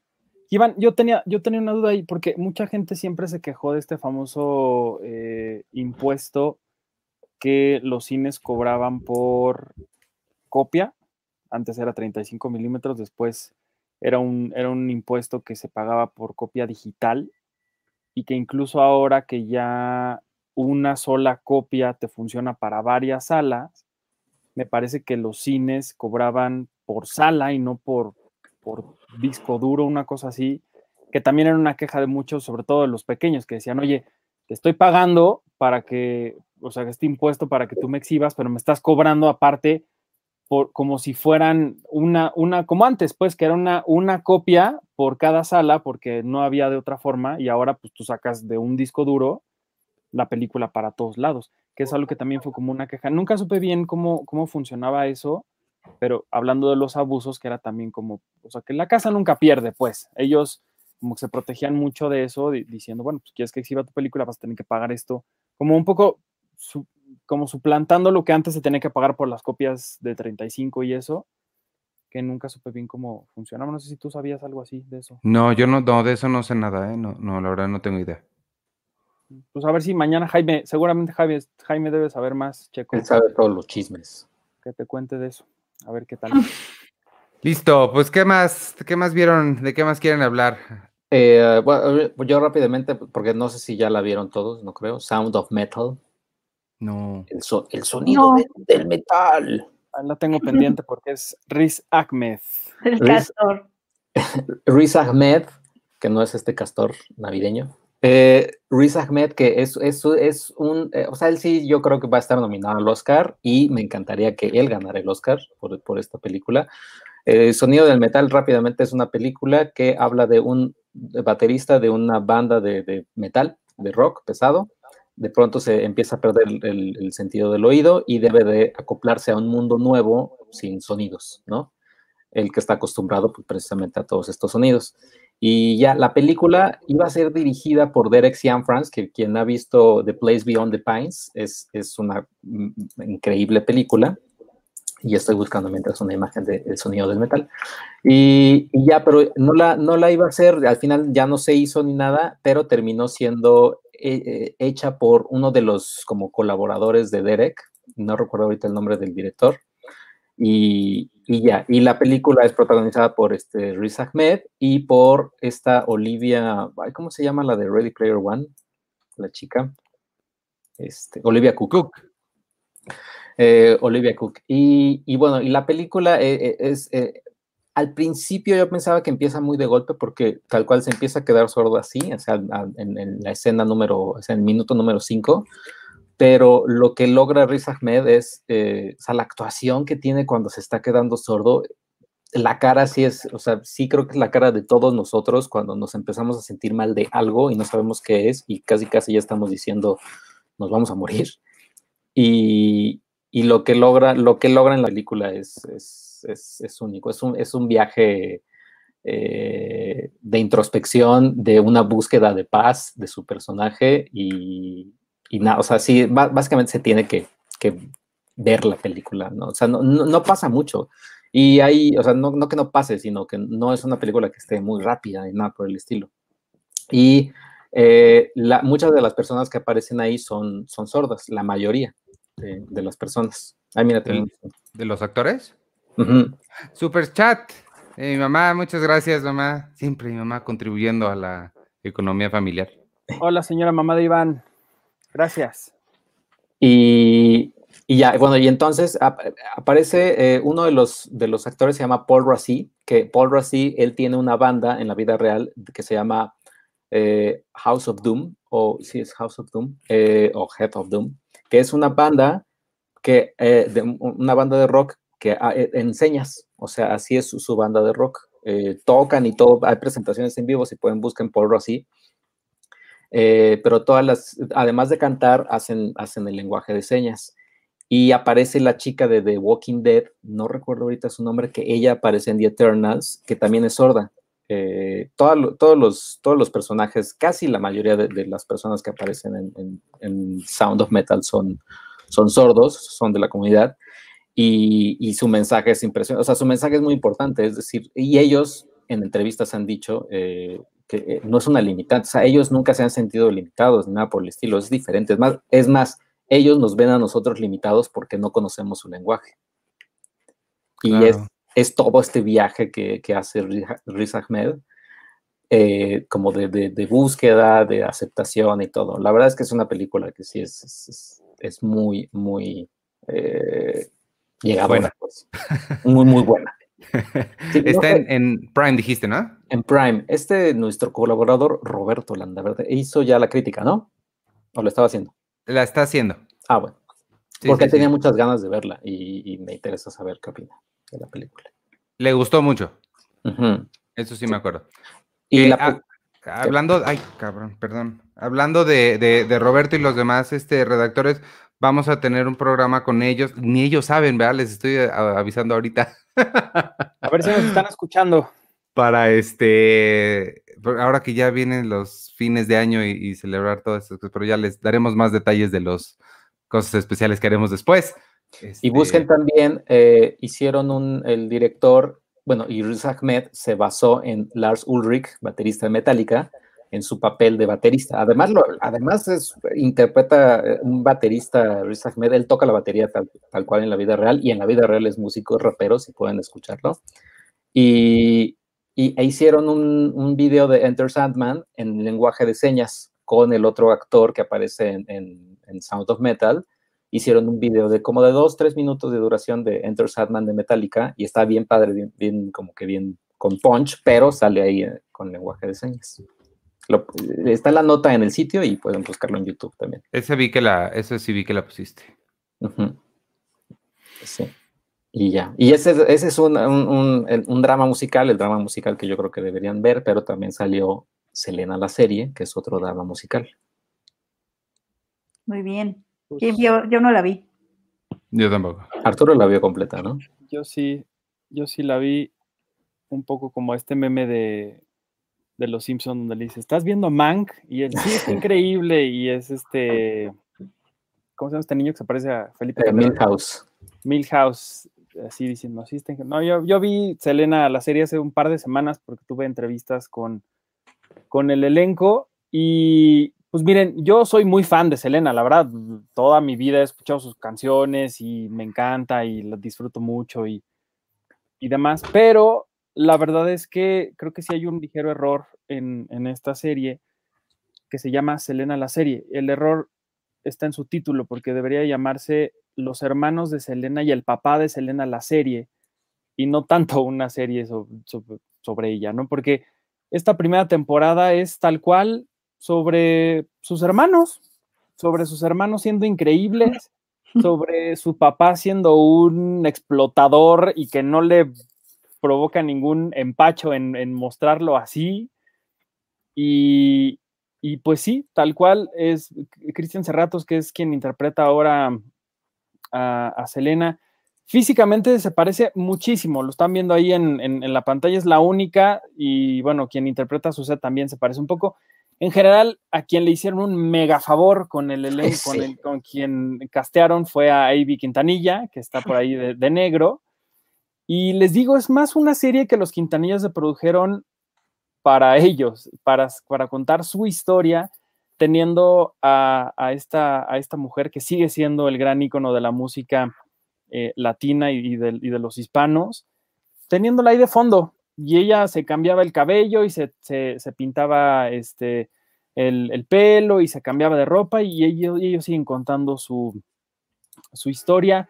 Sé que evidentemente comparar la película con, la serie pues es un poco, pues está mal porque pues son lenguajes distintos, son plataformas distintas, son momentos y contextos muy, muy distintos. La película de Gregory Nava fue en el 97 y pues bueno, la, la muerte de Selena pues, todavía seguía eh, causando dolor entre la, gente, entre la comunidad hispana. Pero la verdad es que sí es, es, innegable hacer las comparaciones porque creo que la película de Selena lograba contar perfectamente bien la historia de Selena, e, enaltecía su música, sus últimos años, em, esta, esta, gran fama que cobró eh, rápidamente antes de, de morir y además eh, conserva muy bien esta, este espíritu de, los chicanos, de esta gente que, que ha vivido entre México y Estados Unidos y que no son ni de aquí ni de allá y que no se han sentido parte de ninguno de los dos países y que al no sentirse parte de ellos eh, han creado su propia historia y han, y logrado tener sus propios héroes, sus propias heroínas, sus propias voces que han, que han como causado este, que les han dado identidad a ellos. Eso triunfaba mucho la, película. Por ahí este, hay, hay un texto de nuestro querido Carlos Jesús González que recuerda muy bien una frase de esta película donde el personaje de Edward James Olmos dice es que nosotros la tenemos más difícil porque cuando tenemos que hablar en inglés tenemos que saber de Frank Sinatra y cuando tenemos que hablar en español tenemos que saber quién es eh, Pedro Infante, ¿no? Y tenemos que saber de Oprah y también de Cristina. O sea, tenemos que ser perfectos en los dos y no, pues no dejarnos ver mal porque la gente nos va a comer, ¿no? Nos va a comer vivos. Y esta serie son ocho o nueve episodios de más o menos media hora. Tienen más tiempo para contar eh, la historia de, Selena, echan la mirada hasta, hasta atrás, hasta atrás, cuando ella era muy, muy niña, y empiezan a contar justamente cómo, cómo inicia toda eh, el sueño de su papá por hacer una banda que es Los Dinos. Pero les digo, termina siendo una historia más de su papá diciendo, yo a huevo quiero hacer esto y mis hijos lo van a hacer. Y es una historia también de Suset y de Ivy Quintanilla siendo los mejores hermanos del mundo. es un poco de estas películas, estas historias que tienen que ver con la música, que de pronto están así como, "Mm, es que tengo una tonada aquí en la cabeza, a ver, como, como la flor con, con tanto amor, ¿no? Y entonces así de la nada se le viene la inspiración y entonces es un poco como, híjole, ¿no? Eh, Y les digo, siempre teniendo a la pobre Selena como, como un árbol de fondo en el que pues, tristemente no figura. Les digo, Cristian Serratos, que es quien interpreta a Selena, lo hace, muy, lo hace bien porque de entrada su apariencia física es igualita a Selena en estos primeros años, pero algo le falta a ella. No sé si es por el desarrollo de la historia, por la forma en la que se le da tanto reflector a la familia, pero nunca termino yo de, tener una conexión con, con ella, nunca termina de brillar en, en la pantalla con, con este personaje al que le está dando vida, particularmente en las secuencias musicales, cuando está interpretando los temas de, de Selena en sus inicios, siento como que ahí está cañón el playback que está haciendo. Evidentemente no, no quiero que cante como ella, pero al menos, por ejemplo, en la película, cuando Jennifer López está interpretando las canciones, pues la voz coincide con los movimientos de la boca, ¿no? Acá se siente un poco como cuando estamos viendo una, una historia doblada al español o a otro idioma en el que la voz no coincide con la forma en la que se está moviendo a los labios, así lo siento yo, y es como, ah, como que está, está un poco ahí, eso me, me terminó causando un poco de, como de, pues, como de molestia, como que me hizo un poco de ruido. Mm. Eh, destacaría esto sí que al ser esta primera parte dedicada a sus primeros años, sí presentan muchas películas, muchas canciones que estaban ya en el olvido, porque pues de Selena recordamos como esta lista de los grandes hits que pues, ¿no? Es, todo el mundo se lo sabe y las baila y las canta y lo que sea, pero había muchas otras canciones que habían quedado en el olvido y aquí es donde la serie se, se detiene un poquito a celebrar eso. Me gusta que la serie está di- dirigida por dos cineastas mexicanas, que es Hiromi Kamata y Katina Medina Mora. Eh, Hiromi fue directora de la serie de Colosio de Netflix y Katina estuvo en esta serie de mm, eh, la historia de un crimen, La Búsqueda, que tenía que ver con, con esta niña de, de Paulette. Entonces, bueno, me gusta que al menos eh, el talento mexicano se siente ahí eh, a través de, de ellas dos, pero, pero sí como que como algo le falta. No sé, no sé a dónde vaya a terminar. Ojalá que en esta segunda parte que, que sé que viene sea ahora sí ya una serie de Selena, ¿no? Y, y pues, pues qué padre que conozcamos más a Suset y a Ivy Quintanilla y al papá, pero no sé si realmente necesitábamos conocer una historia más profunda de ellos. No sé si a alguien le interese conocer un poco más de estos, de este señor y de estos hermanos. Y eso sí, como en la película, a la pobre madre de Selena le dan una línea. O sea, la señora, ay, mi hija. Y de pronto hay una escena donde dice algo así muy bonito y se acabó. O sea, ni una sola, una cosa así que digas, ah, mira, aquí le están dando más voz a, o, o visibilidad a la mamá, tampoco. Por cierto, la mamá le da vida una actriz que salió en la película, en esta secuencia, si ustedes han visto la película, donde Selena va a un, a un mall y quiere comprar unas cosas y la de la tienda le dice, es que no te va a alcanzar. Mm. Sí, Quien va con Selena, que es su amiga, no recuerdo los nombres de, de- de esa amiga, es ahora quien hace a la mamá de... de de Selena. Sí, es que, o sea, sí ha de estar difícil hacer una serie sobre ella porque se ha contado tanto, ¿no? Como que su paso y su muerte y Yolanda Saldívar y cosas. Supongo que se podían ir y contar otro lado no conocido, pero al mismo tiempo, pues realmente la gente quiere ver esa historia. Entonces, Pues sí. sí, o sea, se me hace como complicado, ¿no? Y ahora, si tú dijeras, Suset, Avi, el papá, la mamá, tuvieran una historia muy interesante, dices, pues órale, ¿no? Cuéntenla, pero la realidad es que no, y creo que se siente hasta forzado cómo le quieren dar a ellos algo que pues no sé si tuvieron, o sea, es decir, si la mamá, la hermana, alguien hubiera sufrido algo, hubiera sido como un proceso muy interesante la composición de las canciones, qué sé yo, pero no, o sea, ni siquiera, Mm. ni siquiera. Y les digo, y Abraham Quintanilla, que es el papá, o sea, se nota que no le importa así que lo pongan como el señor explotador, así de. Hay alguna escena donde Suset le dice, oye, papá, ¿y el dinero? Y ella, y él le dice, pues a ti nada más te preocupa el dinero. Pues sí, señor, ella es la que está ahí en el escenario trabajando, déjela comprar un, el coche que quiere, ¿no? Pues si están ahí todos los días. Pero sí, como que no, no les importa mucho. Y digo, pues siguen viviendo de Selena 25 años después de muerta, siguen viviendo de ella. Entonces, pues, Ah, es muy raro. Se, se Y- oye complicado. Sí, y me sorprende porque para hacer Netflix y teniendo Netflix el poder que tiene en económico, ¿no? En la libertad que tiene, creo que pudieron haber construido algo muy interesante, tomando en cuenta que esta serie se desarrolló en, en una era donde todavía era la época Trump en Estados Unidos, todavía seguimos, ya se va a acabar, pero pues tenían como todo para enaltecer y celebrar y demostrar este poder latino en Estados Unidos, y tampoco. Entonces, como que querían hacer todo y no hicieron nada, como que iban para acá y para allá y no, no llegó a muchos lugares, la verdad. ¿Tú la viste, Checo? No, ¿No? ¿Por No, qué no te dieron ganas? O sea, yo tengo duda de por qué no nos dieron ganas. pues es que creo que no, o sea, yo en sí, o sea, me gusta Selena, pero no es que sea así de, ay, como la flor y, y tuiteando, y vi, vi varias personas tuiteando así de, "Eh, sí, Selena nos dejó un vacío impresionante, o sea, a mí, o sea, me gustó, pero hasta ahí, ¿A ti no te dejó, un- no te dejó un vacío impresionante? no, o sea, está padre, está muy padre, y es muy buena, bueno, era muy buena cantante, y creo que si hubiera seguido viviendo, sería todavía más leyenda de lo que, de lo que resultó. Pero, pues, o sea, la película de J-Lo me gusta mucho, está muy buena. pe- Pero así decir, "Ah, otra, otra, un- algo más, quiero saber más de Selena, no. O sea, no. sí, no, y por eso no la vi, creo. Ni, siquiera porque los comentarios hab- habían estado medio, ah, está medio X, no. Por eso creo que no la vi. Eh, Pero tú sí eres fan, ¿no? Y tú, pero tú sí, ¿por qué no? Ah, bueno, sí, esa es una buena pregunta. Es, es que por eso quiero hacerles esta pregunta para descubrir por qué. Bueno, es que vi la telenovela, que no les, de, las, de la cual no les puedo hablar, entonces sí me quitó mucho tiempo, pero sí hubo algunos ratitos en los que pude haber metido a Selena y no sé qué me lo impidió. Estoy, estoy todavía, estoy en terapia hablándolo, este, pero no sé, por ejemplo, Iván, a ti, tú por qué no, tampoco eres fan de Selena. No, a mí no, no, no, yo, o sea, si te soy bien honesto, no. No puedo, suena más, sí, no, no, no tengo mucho interés, no.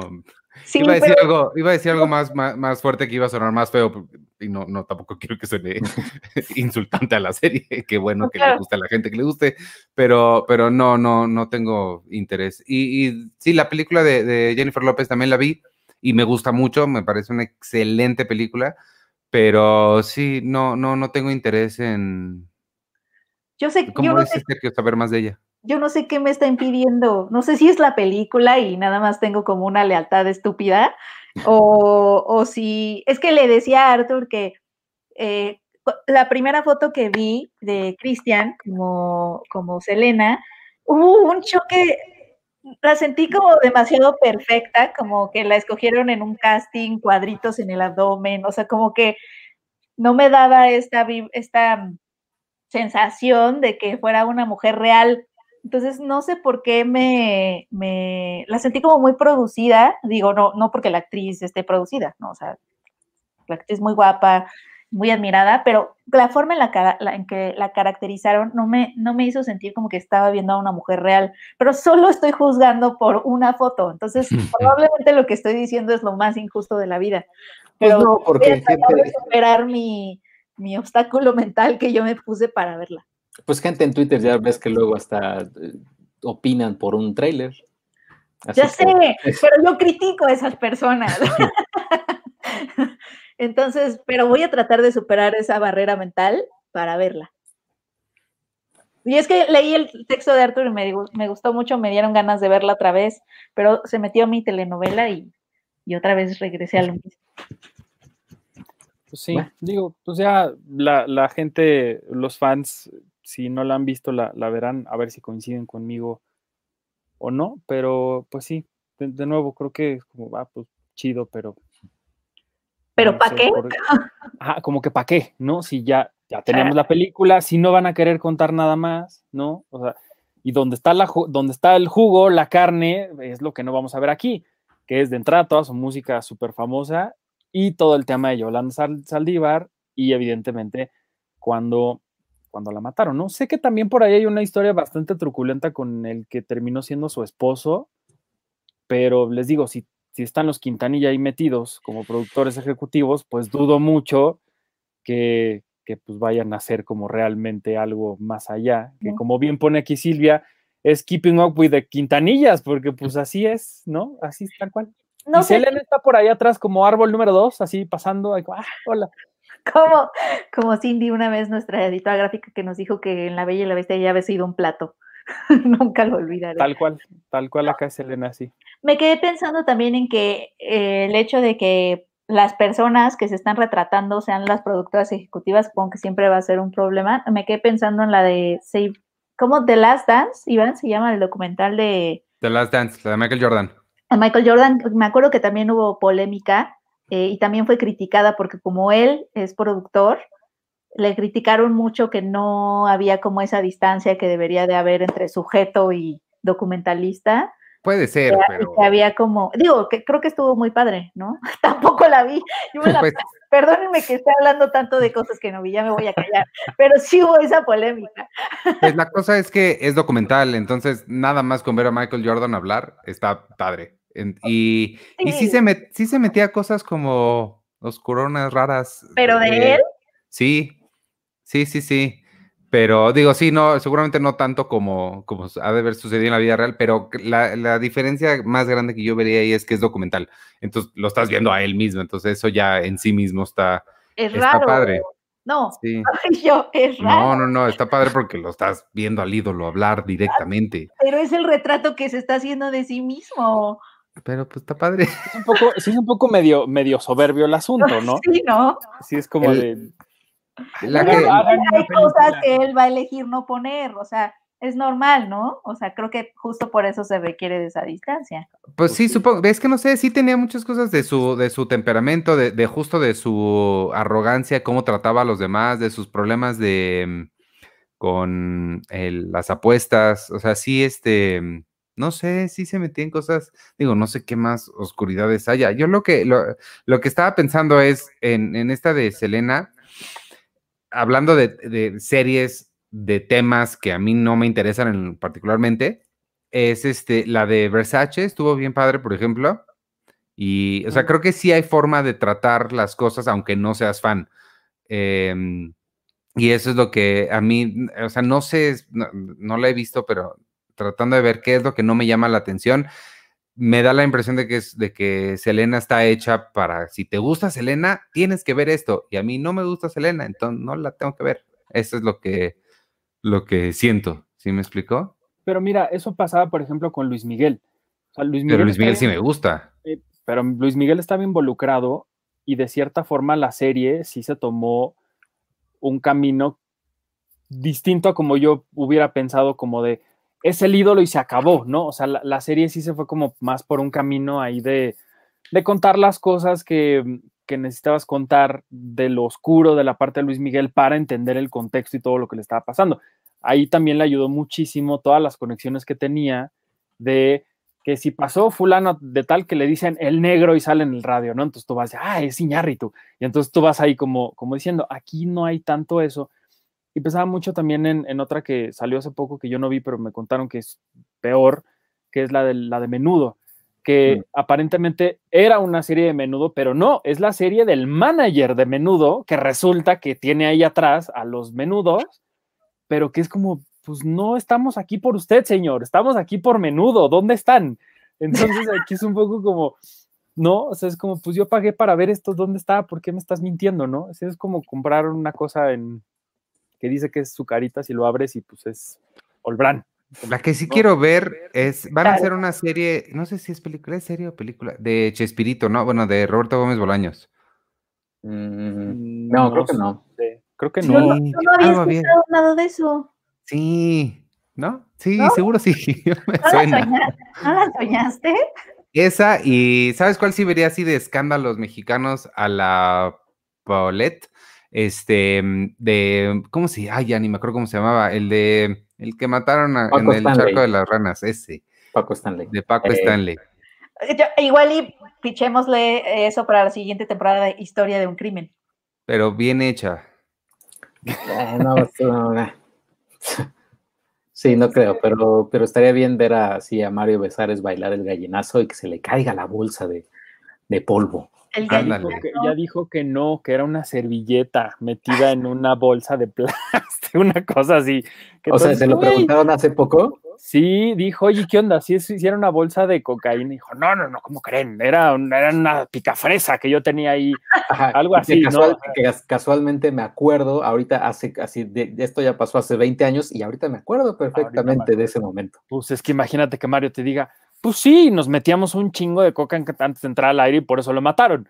Pues eso no te lo va a decir, ¿no? Sí, por ejemplo, yo todo eso no sabía. No sé nada de eso. O sea, estaría sí, bueno que, que La, hicieran. la farándula tiene cosas muy interesantes, Iván, que deberías de un día ¿Sabe? explorar. ¿Sabes cuál vi? No sé si, no sé si- vaya, ya no recuerdo su- sus opiniones, pero vi hace poco, la volví a ver, eh, Gloria, la de Gloria Trevi. Ah, sí. Mm. Eh, A mí sí me, me me gustó, o sea, vaya, la volví a ver otra vez y me gustó, o sea, Pati Chapoy y todo eso, está bien. está- está Pero bien. ve qué pasa ahí, tan, está buena que hasta Gloria Trevi creo que demandó a Sabina Berman o no sé quién que tuvo que ver un poco con la película. Creo que el guion de Sabina ya no, te- ya no quedó al final, pero evidentemente es, tratas algo de alguien y terminas tú contando como tu versión. Y en este caso, que no puedes hacer una cosa súper dulce y tierna del clan Trevi Andrade, pues evidentemente le iba a molestar a Gloria Trevi, ¿no? Sí, eh, sí hubo como una polémica, ¿no? Creo que sí quedó el guion de Sabina y justamente este lo desconocieron, pero Sabina dije, pero es que, dijo, pero es que estas entrevistas sí me las dieron, o sea, sí, esto sí me lo dijeron y ellos lo negaron después, algo así. Pero sí tuvo su polémica y la película me gustó un buen. Sí, la película, la película es buena. Estaba bien. ¿Y Sofía hace? Espinosa es maravillosa. Ajá, y quien hace a, Mario Besares, que digo a Mario Besares, a- estoy con los cables, cruz- los cables cruzados. A Sergio Andrade. A Sergio Andrade, ¿cómo se llama este hombre? Marco. Tre- eh, Mar- Marco eh, eh, Treviño, ¿no? No, no es No. Marco Treviño. ¿Pérez? Marco Pérez, creo que es Marco Pérez. A ver, ahora lo busco en este ¿No es momento. Marco Treviño? No, no es cierto. No. Es, es tu, to- eh, tu tocayo Sergio Andrade, Checo. Sí, el clan Sergio Andrade. Marco El clan Pérez. Sergio. Marco Pérez. Marco Él Pérez. también buenísimo, o sea, eran grandes actuaciones y me gustó que tenía un poco de fantasía, ven que le meten, ella canta, es, un, es como, es musical, ella canta sus canciones de pronto cuando están pasándolas, para avanzar la trama, para avanzar la trama. eso me Sí. gustaba bastante. Sí, sí, sí. En- ahí está Jimena Romo, de hecho. Sí, ¿Dónde? Es la de Ah, la, sí, cierto. la- Es la segunda. Ah, sí, la segunda de derecha a izquierda. Sí, es cierto. Y es más, aquí tengo. mm, es que no sale, no- en otras no sale Jimena Romo. ¿Saben cuál también estaría padre? Una película tipo. Ah, pues tipo Los Caifanes, pero protagonizada, o sea, que sean las versiones de jóvenes de, de, de Angélica María, de, con Enrique Guzmán, con César Costa. Ellos han de haber vivido aventuras bien padres. Ah, eso no está mal, sí me Eso gustaría ver eso, nada mal. Sí, algo así como. Deben haber tenido un nombre, como el, el Rat Pack, pero debe haber tenido un nombre, todo, esa, todo ese grupito de este Alberto Vázquez. Sí, del rock and roll. De esos Del años. rock and roll. Que por cierto, ahorita que mencionabas los caifanes, el otro día en de película, esta, la señal en HD, se estaban pasando los caifanes y se veía muy bonita, como si estuviera restaurada. Que creo que ya habíamos hablado aquí de estas cosas. Seguro sí, ya ves que lo mismo dijiste de la de Cantinflas, ¿no? Que estaban restauradas en iTunes, Ajá. pero no existen en... Sí, en ninguna, en ninguna parte. Y Física. dije, qué bon pero de verdad, qué bonita se veía los caifanes. Y era justo esta secuencia en el Zócalo. Ah, es un chorro que no la veo. Es muy buena los caifanes. La de la Diana. Ah, no, en el Zócalo. no, no, en el, en el Zócalo. En. Ya después van a la Diana, estos locos, y la visten.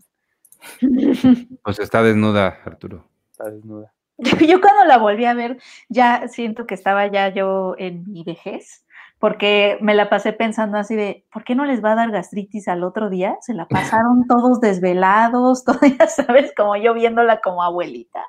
¡Qué horror!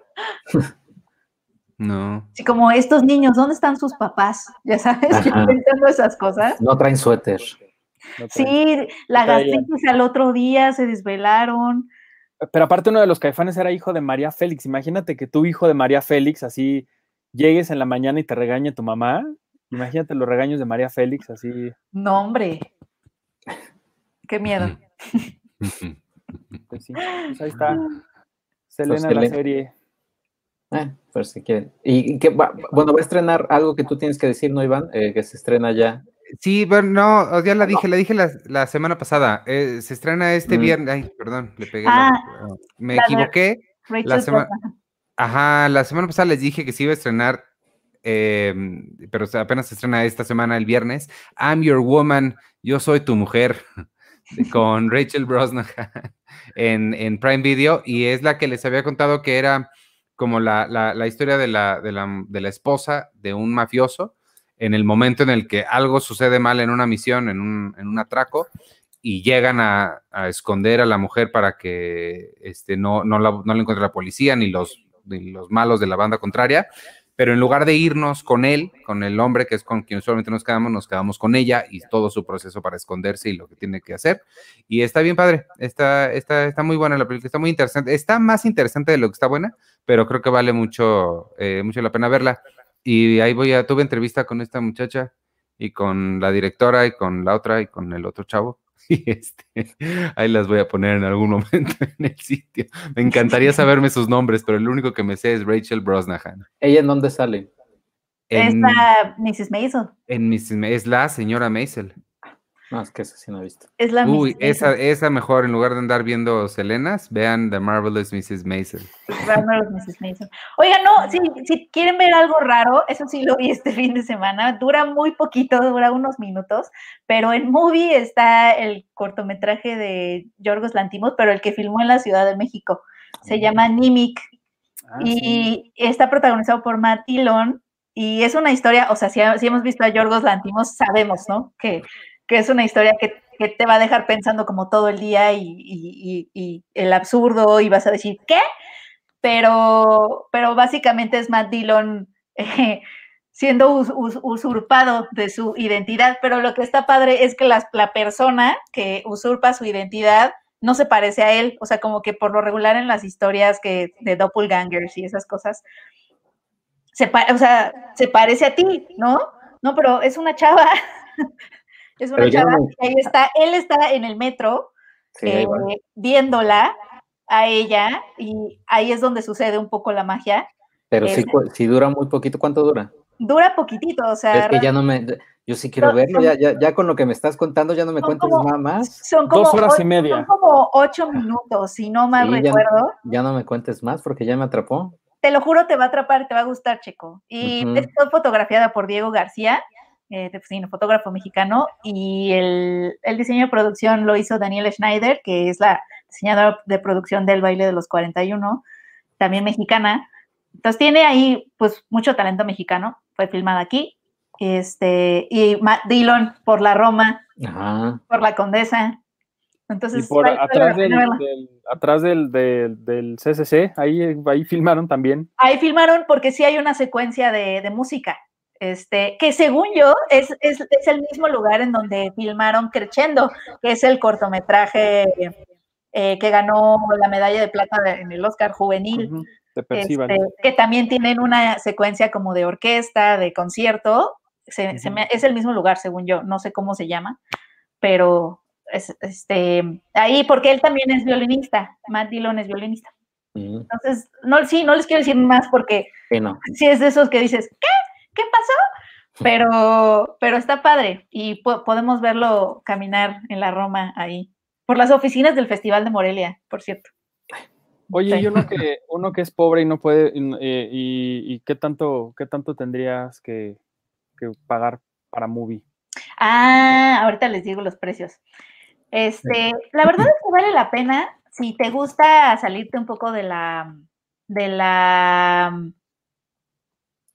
de la cartelera comercial, digo cartelera ahorita no tenemos, pero si te gusta a ti buscar como otras propuestas internacionales y todo, Movie es una muy buena opción. Eh, cada mes, cada mes de verdad eh, estrenan muchísimas películas. Creo que son como una diaria, más o menos Mm. una diaria. Porque una 30 diaria se va. Eh, no, hay unas que se quedan más, este, Bueno. no, pe- y, pero sí, sí, sí salen constantemente, pero sí se quedan, por ejemplo, o sea, sí hay unas que se quedan más tiempo. Te tiene una prueba de siete días gratis y no encuentro, no encuentro el precio de lo que estoy pagando, perdónenme. Y yo lo Oye, estoy Iván, pagando y no sé qué en estoy lo que- pagando, pero no está tan caro. Yo sé- ahorita se los investigo. En lo que buscas, Iván le pregunta a Iván, Iván, un ejemplo de una película de mafiosos, así como la que mencionas.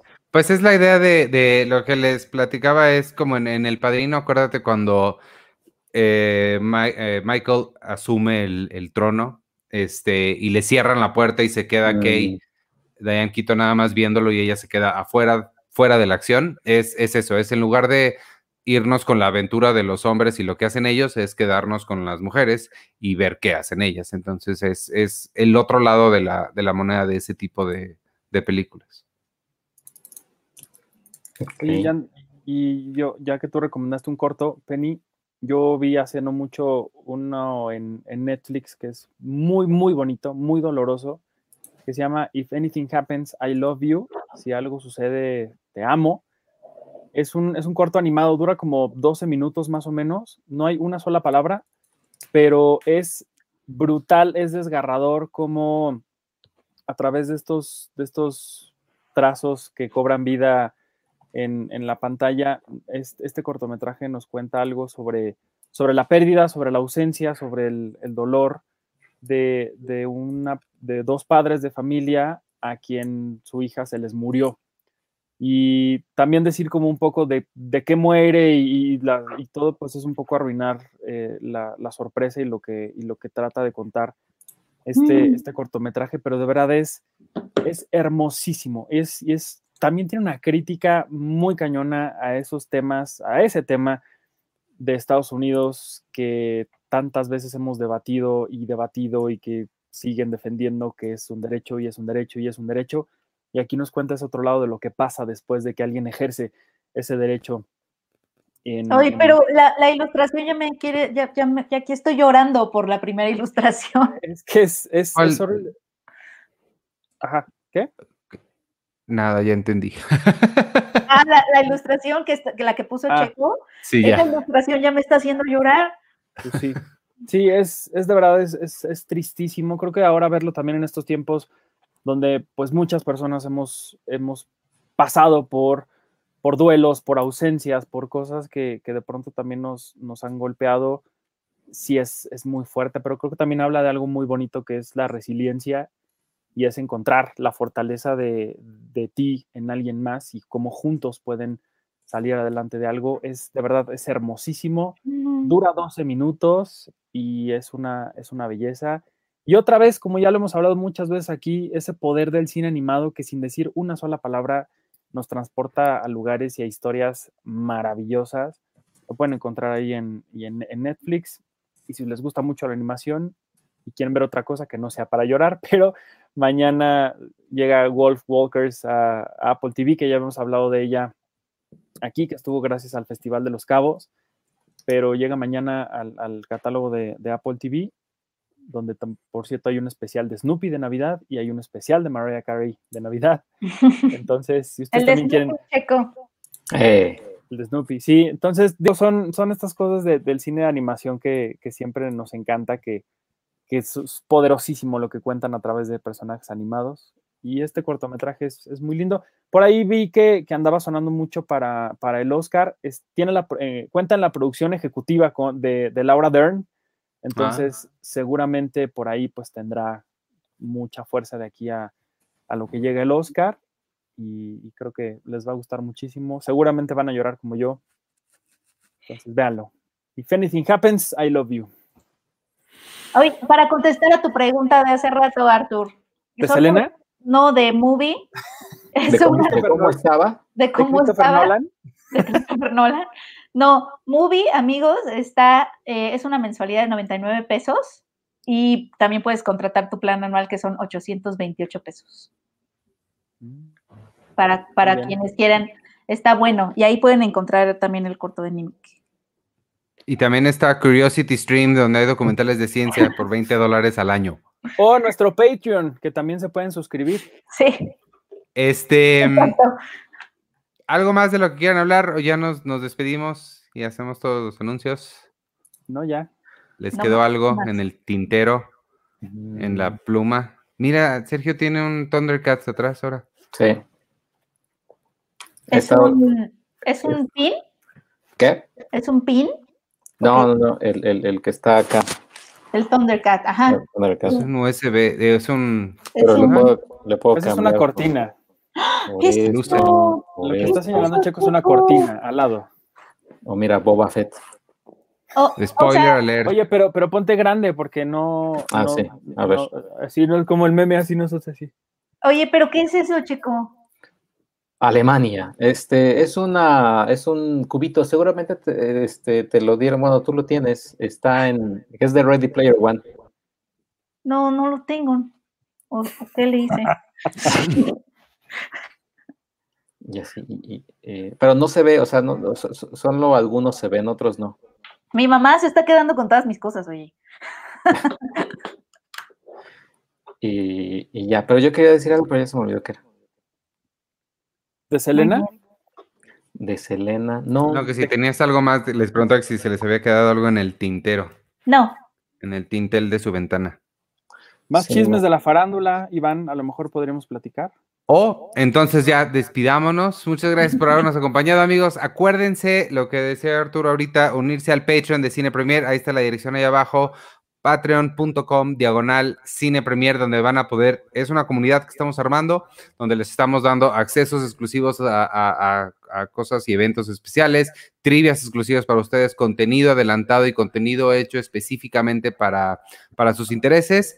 Eh, además de que reciben el sitio sin publicidad y acceso a todas las revistas digitales, todas las revistas en versión digital del pasado, del presente y del futuro. Entonces, únanse ahí, de verdad hay muchas cosas bien, este, bien padres e interesantes y sobre todo estamos armando una comunidad muy padre de gente verdaderamente amante del cine, este, libre de trolls. Hace ratito tuvimos que bloquear a una persona que nada más se meten a decir estupideces y babosadas y criticar sin sentido. ¿o sí? Eso no va, ¿Eso eso, no van a, eso pasó.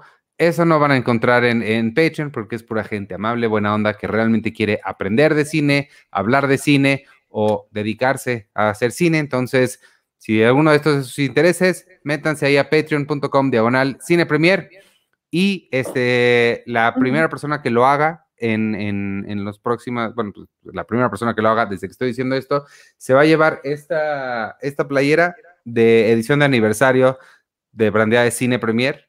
¿Me puedes poner en grandote ¿cómo no? para que vea Deja que- esta playera que está aquí colgada?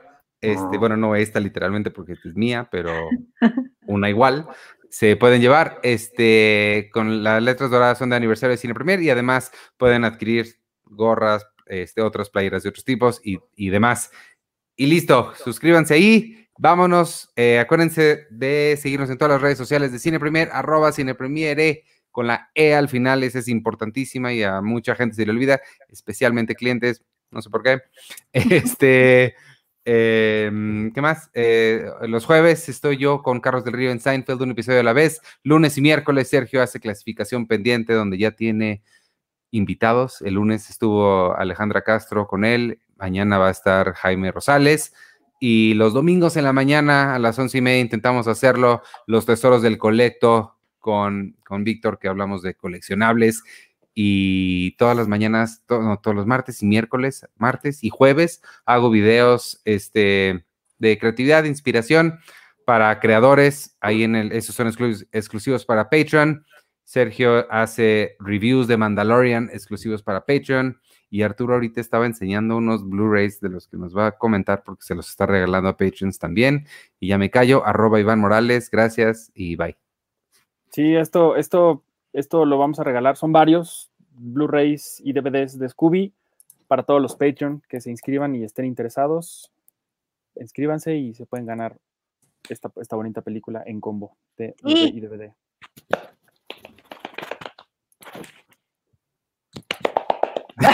No, Oye, los que nos están escuchando así de ¿qué? ajá, ¿por qué se quedan en silencio? ¿Qué? Bueno, pues muchas gracias, amigos. Hasta la próxima. Arroba Pero tú despídete quién eres, qué Ah, haces. yo soy Checoche. Este, nos vemos el, nos vemos, eh, nos vemos mañana, pero también nos vemos, eh, como dijo Iván, eh, va a haber, va a haber varios episodios especiales, ya saben, de fin de año, eh, con colaboradores, etcétera. y, y ya. Y pues nada más, cuídense mucho porque estamos en semáforo eh, con un naranja en Pantone como 400 y demás, y, y- y diversos, diversos tonalidades de naranja. Estamos ahí. Yo soy arroba Penny Oliva. Muchas gracias. Hasta la próxima. Ahora sí lo hice bien. Yo soy Arturo Magaña. Cuídense mucho. Ahí nos vemos muy pronto. ahí. Adiós.